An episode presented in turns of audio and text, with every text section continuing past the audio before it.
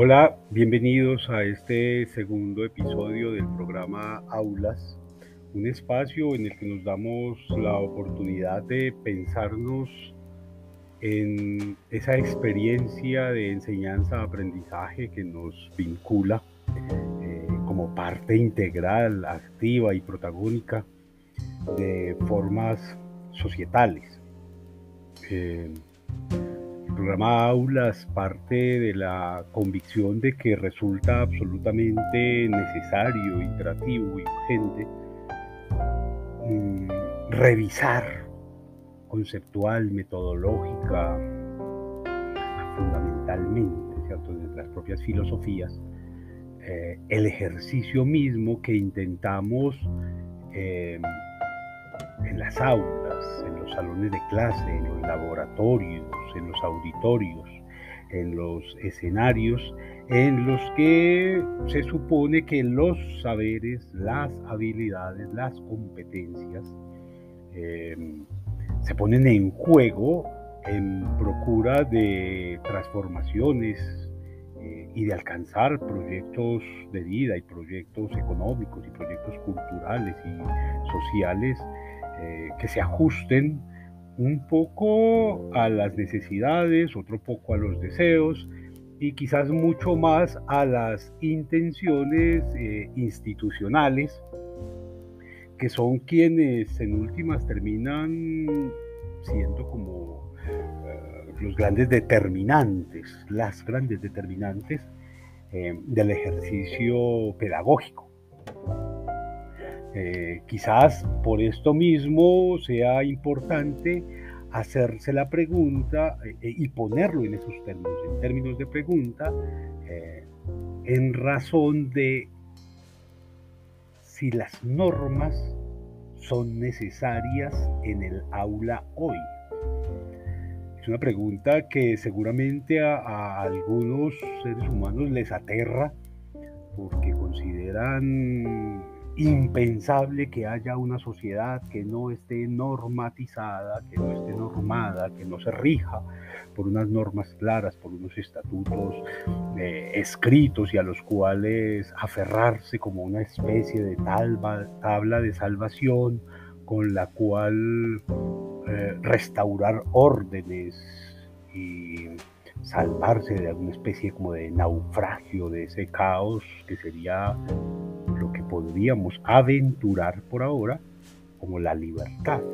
Hay sujetos que le tienen tanto miedo a la libertad, a su capacidad de pensar por sí mismos con criterios propios, que tienen que estar identificando marcos normativos generalmente ajenos e, y reflexivos para poder resolver sus propios proyectos de vida, sus propias propuestas, sus propias ideas. Entonces, eh, mi invitación es para que revisemos qué tanto hoy son necesarias esas normas convencionales en el aula. Supongo que como seres humanos necesitamos siempre unos acuerdos básicos de convivencia para para generar relaciones armónicas de interacción. Eh, pero eh, esas normas, ¿a qué tendrían que apelar hoy? ¿Cuál sería el, marco normativo? ¿En qué tendría que estar fundado ese marco normativo en una sociedad que se supone, eh, se vanagloria de vivir a partir de las libertades? ¿Cuáles serían esas normas en el aula? Entonces, creo que la, primera pregunta es quién hace las normas, ¿cierto? Habría que preguntarnos quién hace las normas, para qué hace las normas, para beneficiar a quién o a qué mm, propuesta, a qué proyecto, a qué idea se hace las normas, ¿cierto? Resulta absolutamente grosero, aberrante, eh, un poco perverso pretender que los demás tienen que obedecer simplemente porque sí, ¿cierto? Porque alguien tiene un cargo, porque alguien tiene un, juguete, una orden, un garrote, eh, y no eh, simplemente, eh, digamos, seguir un, curso, una trayectoria, un sendero hacia el logro de los objetivos, que sería como lo ideal. No, hay quienes pretenden que es a través de la obediencia que pretenden conducir la relación con el otro. Estos son sujetos, o lo que buscan en todo caso son sujetos obedientes, que no tengan criterio, que se comporten un poco como bestias eh, bajo el látigo, digamos como, como cobardes frente al arma. Hay un asunto terrible, pues, cuando se pretende que la norma la impone el cargo, el rango, el salario. Creo que tendríamos que empezar por, eso, hasta qué punto la norma la, puede establecer, por ejemplo, la edad por la edad y no por la sabiduría o por las experiencias que está dispuesto a compartir. La, norma, cuando se impone simplemente de manera arbitraria, pues no, no, va a generar necesariamente aprendizajes, no va a generar producción eh, intelectual, eh, porque toda producción intelectual, eh, aunque suene un poco cursi, está mediada, es por el amor, está mediada por el afecto, está mediada por la voluntad de creación, de construcción, y no por la obediencia ciega a un proceso, no tendríamos arte, por ejemplo, no podríamos eh, generar transformaciones sociales realmente, no podríamos generar, por ejemplo, derechos, porque los derechos no han crecido en los árboles, sino que han sido el resultado de procesos de eh, autorreconocimiento que eh, se ponen en, ejercicio frente a marcos normativos en los que estos no existían, que asumían como privilegios para algunos pocos, y que eh, e, e, esos autorreconocimientos logran tramitarse para consolidarse como derechos hay un asunto que es bien interesante. Entonces, ¿cuál, sería la, la, fundamentación de la norma si es que se necesita una norma en el aula hoy? El poder en razón del cargo, porque lo digo yo, como decían el siglo pasado, porque yo soy el jefe, la mamá, el papá, el dueño, el amo o el que paga. ¿Qué tanto resultado pudo haber dado? ¿Qué tanta actitud eh, liberal, creativa, propositiva, eh, se generó en las aulas a partir de ese tipo de obediencias. Entonces yo creo que ahí hay una pregunta que me parece que es válida empezar a hacer. ¿Es el poder en razón del cargo suficiente para establecer normas? Y entonces se callan porque lo digo yo. Saquen una hoja que los voy a castigar con un examen y eso es abusar del cargo, abusar del poder, eso es trabajar bajo castigo. Eso sí será posible hoy eh, como modelo ideal. Es eso lo que procuramos para nosotros y para los otros eh, en razón de cualquier proceso, un proceso de aula o un proceso de oficina o un proceso de convivencia ciudadana, pero que venga otro porque tiene un uniforme o porque tiene una insignia o porque tiene eh, un salario o porque tiene una investidura y haga valer su capricho por encima del deseo del otro. Creo que en, las aulas es importante eh, establecer eso. Más allá, por supuesto, de la, de la norma como tal, pues quien niega que hay unas estructuras eh, que contribuyen, que aportan y que eh, resuelven y dirimen pequeños conflictos.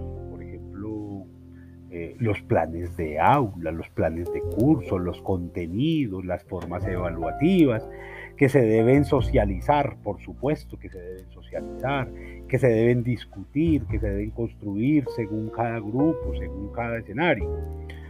y no como, uno, como una especie de universal irrebatible, que no, que no puede ser sometido a las posibilidades de cada grupo o de cada contexto, que es el problema de intentar universalizarlo todo. Entonces, digamos que la, primera fundamentación de la norma, esa que, que, es creada en razón del, eh, del cargo, del poder, del... Es triste, ¿cierto? No sé qué tanto podría ser. Ahora, hay otras formas normativas que también uno podría pensar, ¿cierto? Y es que la norma se establece en función del tiempo, en función de los tiempos, ¿cierto?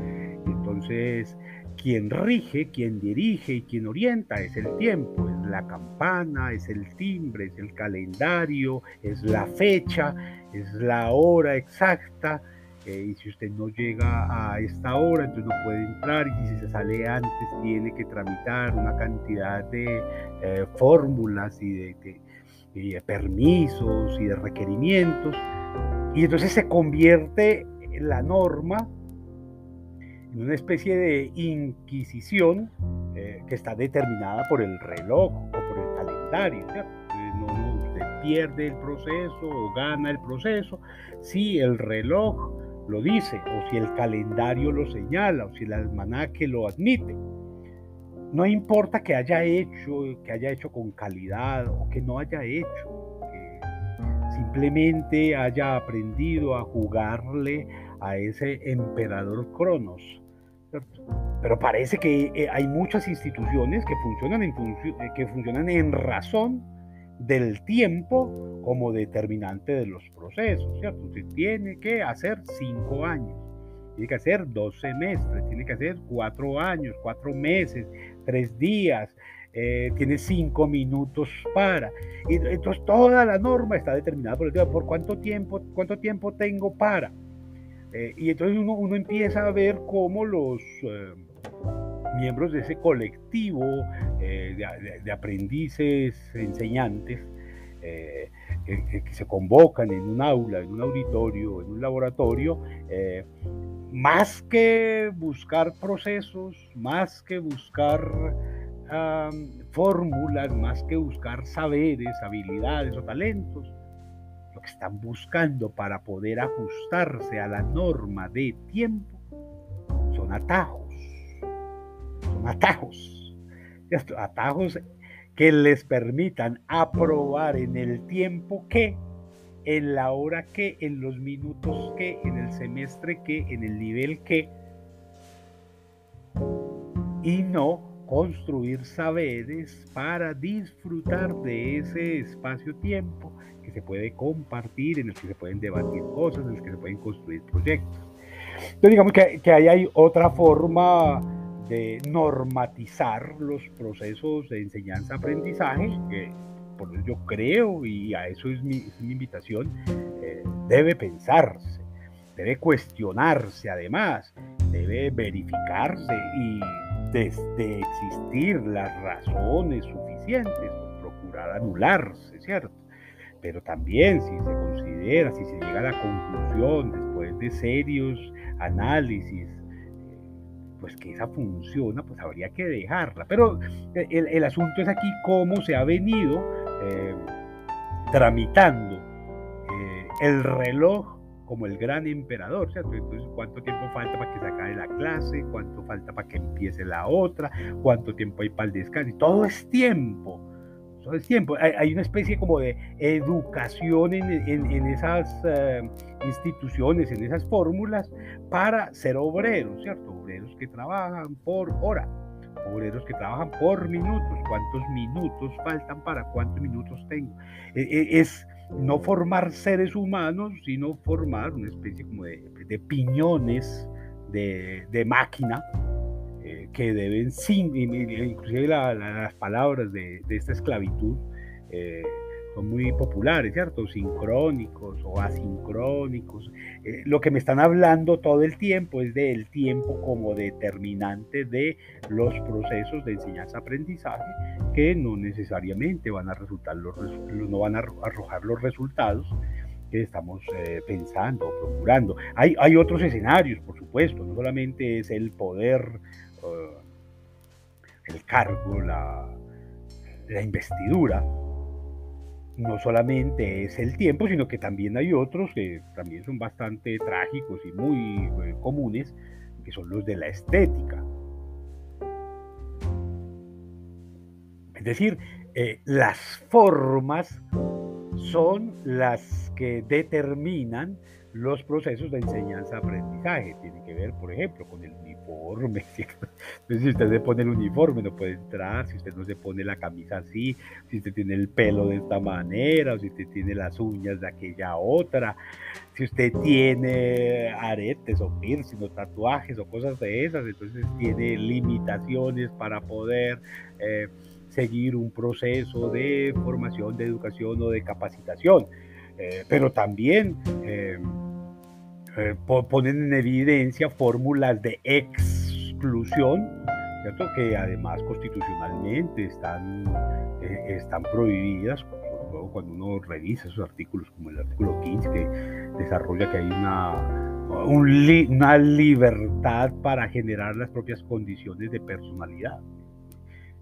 y sin embargo hay proyectos institucionales que le prestan una atención desmedida a las estéticas. Entonces, si usted con esa cara o con esas formas eh, físicas no puede ocupar, no puede estar en determinadas responsabilidades o en determinados cargos eh, porque eh, su estética no le da para eso, ¿cierto? pero no, no, no, no se queda solamente allí. también he tenido que ver, por ejemplo, instituciones en las que usted no le reciben un trabajo, por ejemplo, que porque no cumple con las normas APA. Dice, ¿qué, qué, tontería es esta, pues. No, no, importa lo que haya escrito, lo que haya disertado, lo que haya elaborado, lo que haya sino que importa es el tamaño de la letra y el interlineado y la margen de la pulgada por todos lados y la sangría aquí y la centrado allí y la justificación por el, el lado izquierdo, por la mitad. Por, y es la estética determinante de los procesos, ¿cierto? Como que usted para hablar tiene que levantar la mano.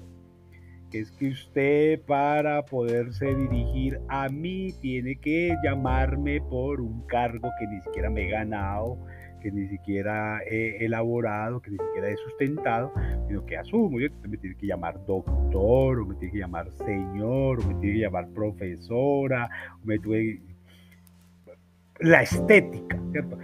Como que es una falta de respeto llamar al otro por el nombre. Un momentico, como así. Y, al, estudiante, en cambio, se le quita hasta el nombre en muchos casos, en muchas instituciones, y se le llama eh, como por el padre, ¿cierto? Se le nombra por el apellido. Una cosa rarísima. Hay algunos, inclusive, que, han. Eh, procesos que han eliminado al ser, ¿cierto? Y lo, lo ponen en un lugar eh, como de, cosa, lo crucifican a través de un número, ¿cierto? Eh, del número 1 al 5 pasen al frente, del número 5 al 7 por levanten la mano los impares. Y uno dice, pero ¿cómo es posible que la estética sea la que esté eh, primando, la que sea la que esté definiendo la norma para procesos de enseñanza-aprendizaje en pleno siglo XXI.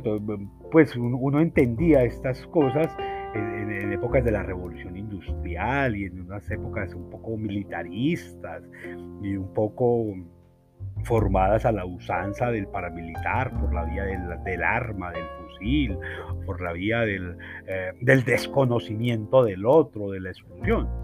Una, una, sociedad diversa que se autorreconoce como pluriétnica, multicultural, eh, llena de posibilidades, llena de regiones, pues resulta por lo menos sospechoso que esos eh, tabúes, esos temores, esos eh, aberraciones sociales sean determinantes de las normas en las aulas todavía hoy.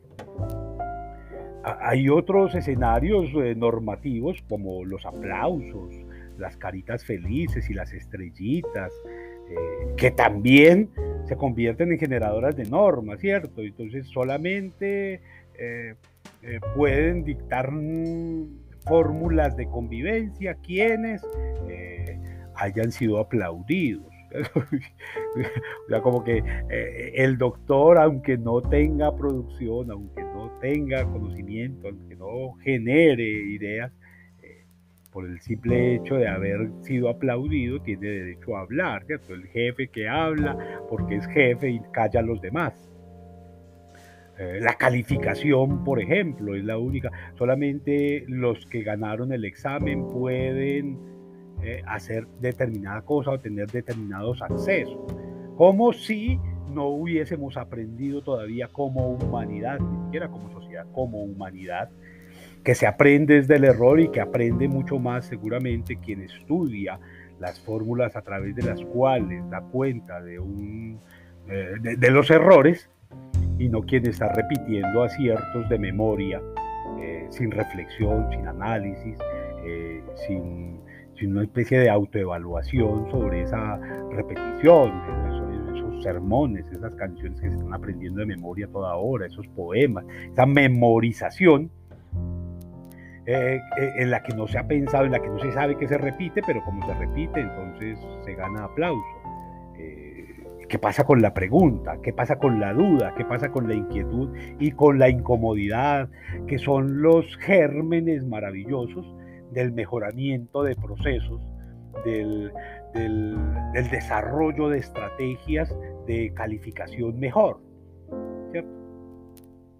Ahí, en razón del primer asunto que nombrábamos, el poder, eh, uno, uno más que intenta establecer marcos normativos, no solamente en las aulas y los escenarios de enseñanza-aprendizaje, sino en otras instancias de lo social, que tienen que ver con la obediencia. Solamente los obedientes, tienen, los que obedecen, tienen la posibilidad de intervenir, de actuar, de hacer, de acceder, de conseguir, de lograr. Solamente los obedientes, los rebeldes son castigados. Quienes piensan, quienes, quienes cuestionan, quienes sugieren otras posibilidades o quienes demandan otras alternativas, eh, son excluidos, ¿cierto? Solamente los que hagan caso van a poder hacer esto o acceder a esto, o a esos que hacen caso son los que van a aprobar. Los que no hacen caso, los que no siguen la fórmula, los que no siguen la, la fila, son castigados. Y, la fila si era necesaria o había otras fórmulas para poder eh, integrarse a determinado procedimiento, a determinada actividad. Pero eh, digamos que eh, un, escenario más que resulta cuestionable es el de la obediencia como objeto de satisfacción de una entidad abstracta, rara, generalmente inmerecida, que es quien ostenta un cargo eh, simplemente por la edad, simplemente por el traje, por las canas, eh, por el látigo, por el fusil, por lo que quiera que esté utilizando. Entonces, tendríamos aquí ya eh, como, como instancias de, de, generación de norma el poder, el tiempo, la estética, los aplausos o las calificaciones o las estrellitas o las caritas felices eh, y la obediencia. ¿A qué se obedece? La, ciencia, por ejemplo, para ponerlo en términos estrictamente de enseñanza-aprendizaje que eh, interesan institucionalmente, la, ciencia y los procesos eh, se han enriquecido constantemente justamente de la desobediencia, No, de no, no del obedecer todo el tiempo el procedimiento, sino de irlo cambiando. De hecho, hay una, una experiencia que a mí me parece maravillosa y sobre todo para esta comunidad académica eh, que nos vincula, eh, y es el uso frecuente como un deseo de la palabra innovación. Innovar significa desobedecer. ¿cierto? Innovar es generar algo que no está, algo que no sea normado, algo que sea eh, diferenciado. Innovar en estricto sentido es transformar, es cambiar, por lo tanto, desobedecer. Entonces es muy, muy, absurdo que se pretenda que la sociedad tiene que ser innovadora, tiene que regirse por la innovación todos los escenarios, el de los procesos, el de la educación, el de las relaciones, eh, el de las experiencias, pero al mismo tiempo quienes piden innovación estén demandando, estén exigiendo obediencia. Hay una especie ahí como de, de absurdo que tendríamos que revisar, ¿cierto? También, claro, eso nos pone en consonancia con otra contradicción extraña y es pretender que solo se pueden establecer normas o que se deberían establecer normas en el aula, en el laboratorio, en la cafetería, en la calle, en el pasillo, en las relaciones de pareja, de familia, de afectos, de amistad, a partir de la razón o a partir de las emociones o a partir de las pasiones únicamente. Y entonces estaríamos desconociendo el contexto. Entonces, claro, aquí nos plantean que hay unas eh, razones lógicas, coherentes y cohesivas que llevan a la imposición de determinado marco normativo. Venga, y ese marco normativo que se establece a partir de las razones están obedeciendo al contexto, a las condiciones y a las posibilidades propias. Entonces, pienso mucho en lo que sucedió hace eh, algunos meses, ya, ya un par de años con la, con la pandemia, ¿cierto? Y entonces la razón decía que no, que es que ahora todo el mundo tiene que educarse a partir de la virtualidad. Y entonces la razón, claro, la razón tiene cómo sustentar que los procesos pedagógicos no podían detenerse, que porque un virus estuviese por ahí atentando contra la salubridad y que eh, tendríamos que educarnos a partir de la razón. Sí, está muy bien, muy bonito. Y la razón respetó los contextos es decir, a las veredas, al campo, a los barrios populares, a las condiciones socioeconómicas que no tenían conectividad, que no tenían eh, dispositivos, se les atendió. No, la razón dijo que tenía que hacerse y no respetó nada más. Entonces resulta una norma tonta, una norma fofa, una norma absurda. Pero también sucede cuando se intentan establecer las normas a partir de las emociones. Ay, porque estamos muy contentos, porque estamos felices o porque estamos tristes. Establecemos esta norma, ¿cierto? Entonces nadie se puede reír, o nadie puede cantar, o nadie puede bailar, o nadie puede vestirse de determinados colores, o todos se tienen que vestir de determinado color, o todos se tienen que peinar de determinada manera, o todos tienen que hablar en determinado tono. Y esas son normas que se establecen a partir de emociones, ni siquiera de la razón, o también otra de las pasiones, ¿cierto? Entonces se establecen normas a punta de pasiones también.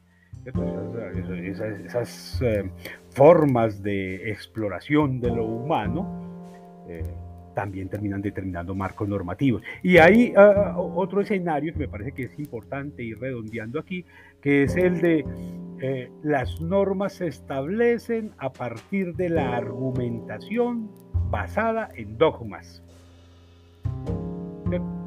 Porque si Dios lo quiere, porque así es mejor, porque siempre se ha hecho así, porque la tradición, porque los blancos o porque los negros o porque los amarillos, o, o sea, dogmas, asuntos que, eh, porque la fe, porque el amor, porque el odio, porque la muerte, porque el miedo, porque el valor, pero no se ha pensado, se convirtieron en dogmas en lugar de convertirlos en doxa que nos permita a través de la inclusión, a través del reconocimiento de las diversidades, generar marcos comportamentales que quizás puedan resultar un poco más amigables, mucho más efectivos, más productivos de resultados, más cercanos a los objetivos que nos hemos venido trazando, ¿cierto? Yo eh, quizás todo este escenario de pensar la norma, cuáles son esos marcos normativos, eh, digamos, lo, propongo en términos eh, de pregunta justamente porque entiendo que cada grupo, cada experiencia grupal o, individual de enseñanza-aprendizaje tiene sus propias condiciones, tiene sus propias particularidades. Yo no sé hasta qué punto se puedan establecer normas universales, por ejemplo, en términos del uso de los baños, el uso de los sanitarios, en términos institucionales, eh, en, una, en una institución o en un grupo que sea solamente de hombres o que sea de mujeres o que sea de ancianos o en el que haya de todo mezclado. Porque cada uno tiene particularidades y necesidades específicas pero también con el tipo de sillas, con la forma en que voy a utilizar eh, los recursos pedagógicos, los recursos didácticos, con las formas en que tenemos que hablarnos, que conducirnos, con el tipo de reconocimientos. Todo esto va a depender de cada grupo, creo yo.